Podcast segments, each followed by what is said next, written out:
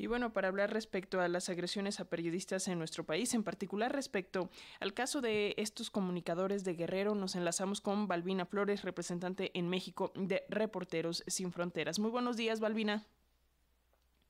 ¿Qué tal.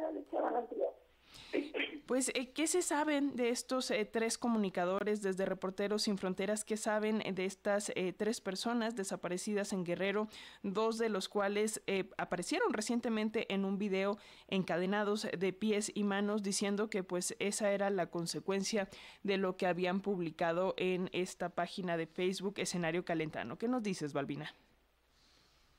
Bueno, la información está circulando demasiado rápido lo que hemos confirmado hasta este momento, perdón, es em, la liberación de, de Jesús y, de Fernando, no así de Alan, que no hemos logrado confirmar ese dato, aunque en algunas páginas lo dan como que fue liberado en otro lugar, pero la Fiscalía no tiene confirmada esta información, entonces tendremos que esperar a que se confirme si también él fue liberado o no. Hay que tomar en cuenta que el mismo Alan menciona en ese video que ahora has mencionado que él fue el fundador de esta página. Eh, Balbina, eh, sin duda cualquier eh, atentado contra una persona es responsable, pero eh, lo decía hoy eh, la crónica en su página, no solo es Ciro Gómez Leiva, también hay otros periodistas que son violentados en México cuyos casos nunca se resuelven, no se les otorga protección, particularmente en el caso de estos tres periodistas de Guerrero, de Jesús Pintor, de Fernando Moreno y de Alan García, pues esto sucedió desde diciembre del año pasado y es hasta ahora que pues están tomando medidas en el asunto. ¿Cómo está la cosa? ¿Qué nos diría respecto a este asunto?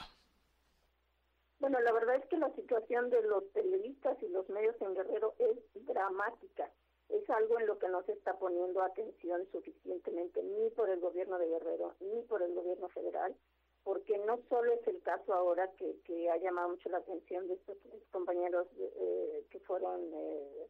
pues eh, por mucho tiempo, sino que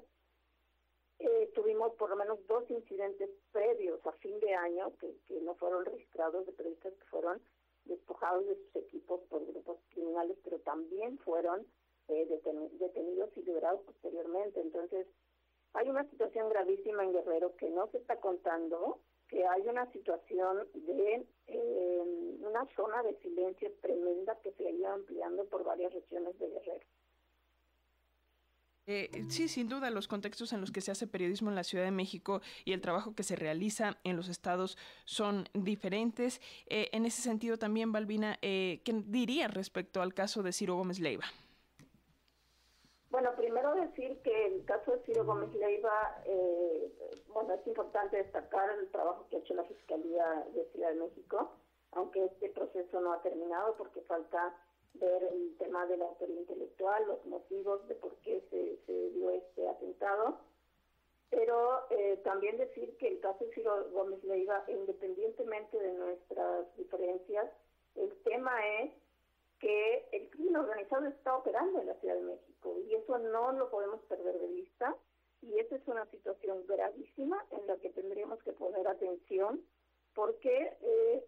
perdón, no solo es Ciro Gómez Leiva, o sea, hay muchos otros casos de periodistas que han sido agredidos en la Ciudad de México y que ojalá la Fiscalía de Ciudad de México también pudiese realizar estos, estas adicciones.